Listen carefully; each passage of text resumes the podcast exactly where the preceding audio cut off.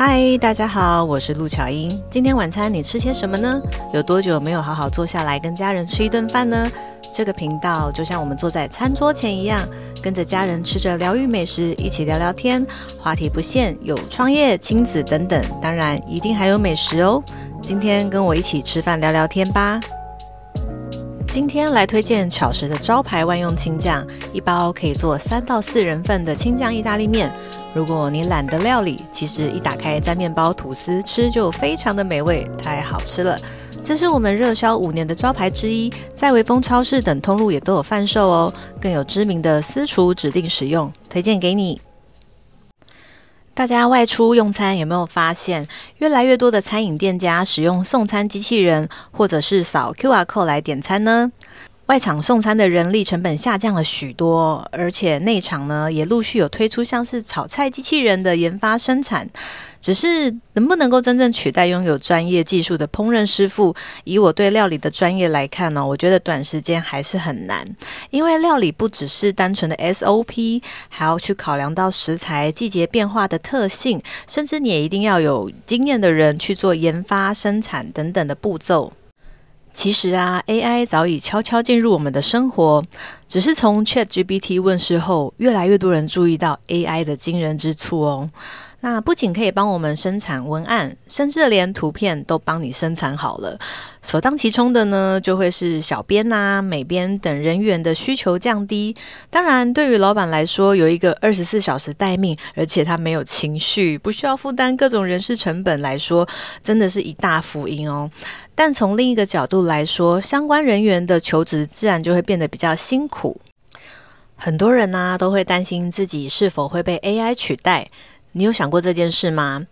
当然，首先我们要看是整个时代的演进哦。确实，有些产业会慢慢进入夕阳的状态。那如果你的产业刚好是夕阳的状态的时候，你就要自己去思考，是不是要转职。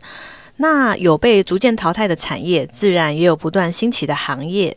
分享几个我在一些商业啊、财经听到的同整。以下是几个未来可以赚钱的行业。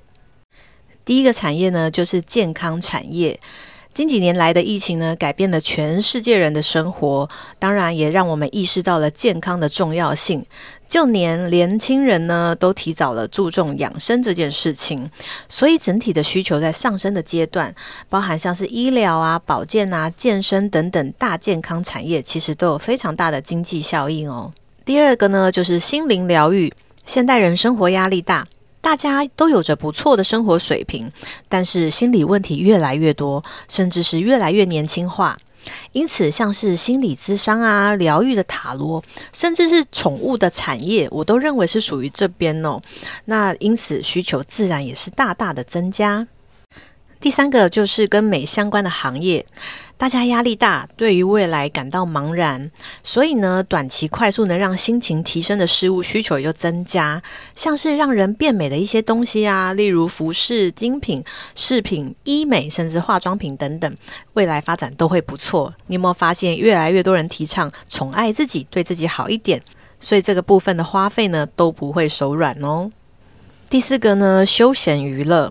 现代的时代啊，跟我们以前已经不太一样了。以前我们年轻的时候，面对工作就是刻苦耐劳，多做多学，从基层做起。但现在的时代想法已经转变不同喽。面对工作，大部分可能是求一个温饱，而且要舒适。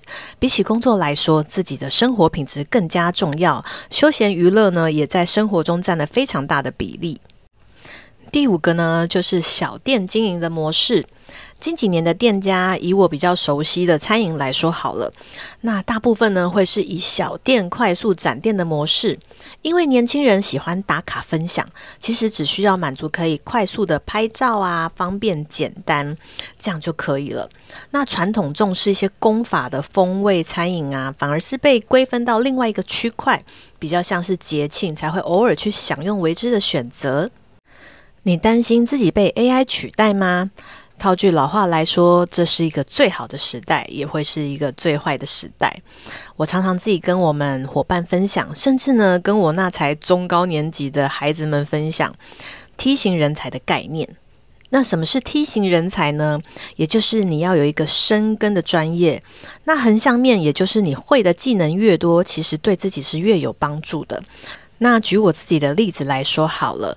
我深耕的领域就是在料理，那不断的学习，透过比赛拿到世界金牌，得到亚太十大青年的精英名厨等等。那横向面是什么呢？我会的非常多哦，我懂电商，我会行销，我更擅长的是写文章，我也会拍照制图，我也会做短影片剪辑。那最近还学得很有趣，也就是 Podcast。那这就是我无限发展自己的横向面。其实统合起来呢，你就会变成是一个不可取代的一个。人人这一路来呢，有非常多人询问我是怎么做到的。不要说是一般的员工，其实甚至本身他自己就是老板。他们来询问我之后呢，我给他解方，告诉他怎么做。我自己是就是这样子做的，但对方呢还是会说不会，太难了，没有时间。那总归一句来说，其实就是本身不够想要，不够想要这件事情，不够想要改变。那当内心其实你想要的欲望不够强大的时候，借口可以找一百种以上都没有问题。